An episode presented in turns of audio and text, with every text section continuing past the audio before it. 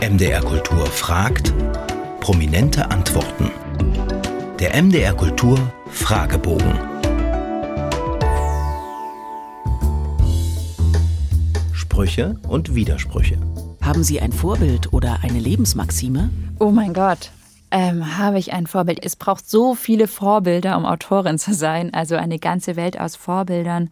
Ähm, ja, mein letztes Vorbild, das ich getroffen habe, war Marlies Meckel. Die hat 1971 als eine der 374 Personen, glaube ich, damals im Stern gesagt, dass sie abgetrieben hat. Damals hatte sie gar nicht abgetrieben, aber sie wollte sich solidarisch zeigen. Und das war ja damals in der BRD noch ein Straftatbestand.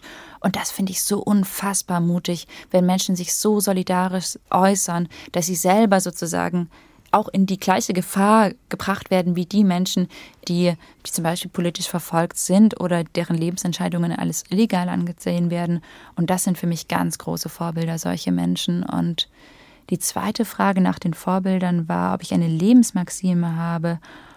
Ja, ich habe einen Taufspruch tatsächlich, der mir jetzt einfällt. Und jetzt wird es ein bisschen pathetisch, aber mein Taufspruch ist, äh, tu deinen Mund auf für die Schwachen und die Sache aller, die verlassen sind. Welches Bildungserlebnis ist Ihnen in Erinnerung geblieben?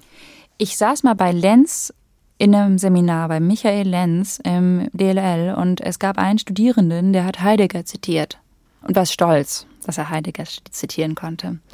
Und Michael Lenz meinte zu ihm, ich möchte hier keine Antisemiten zitiert wissen. Und das fand ich ein ganz tolles Bildungserlebnis. Worüber können Sie nicht lachen? Weiß ich nicht, wie ich es beantworten sollte, aber ich glaube, wir sollten eigentlich nicht über andere Menschen lachen nur am besten über uns selber. Wir sollten über uns selber viel lachen. Sein und haben. Was haben Sie sich zuletzt Schönes gekauft? Ich habe mir neulich den Florian Illis, den neuen, gekauft, über Caspar David Friedrich am Bahnhof. Ja, kann ich empfehlen. Also es ist, heißt Zauber der Stille und ich finde, das ist irgendwie gerade schön, sich einfach mit was komplett anderem zu beschäftigen. Welches Buch würden Sie niemals weggeben? Den Lenz von Georg Büchner. Wann fühlen Sie sich am lebendigsten? Unter Freundinnen und Freunden.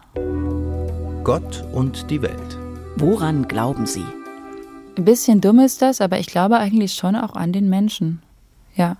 Gibt es für Sie einen Ort des Friedens? Ja, ich glaube, der Ort des Friedens ist wirklich tatsächlich, ja, es klingt ein bisschen blöd, weil als Mensch die Natur so zu romantisieren, in der Natur gibt es auch keinen Frieden, aber für mich persönlich gibt es den Frieden, wenn ich in die Natur gehe, draußen bin, wo eigentlich ja auch kein Mensch dann wieder ist. Das widerspricht natürlich gleich meiner letzten Antwort, aber der Widerspruch ähm, gehört zum Leben. Was meinen Sie, war Ihre letzte gute Tat? Äh, heute Morgen habe ich meinen Pullover meiner Mitbewohnerin geschenkt, weil ihr so kalt war. Freud und Leid. Wovon haben Sie zuletzt geträumt? Mm, das ist ganz schön privat. Wovon habe ich das letzte Mal geträumt? Also Ehrlich gesagt träume ich gerade vom Frieden, ähm, und zwar, wenn ich wach bin. Welche Musik berührt Sie am tiefsten? Hm, Chöre.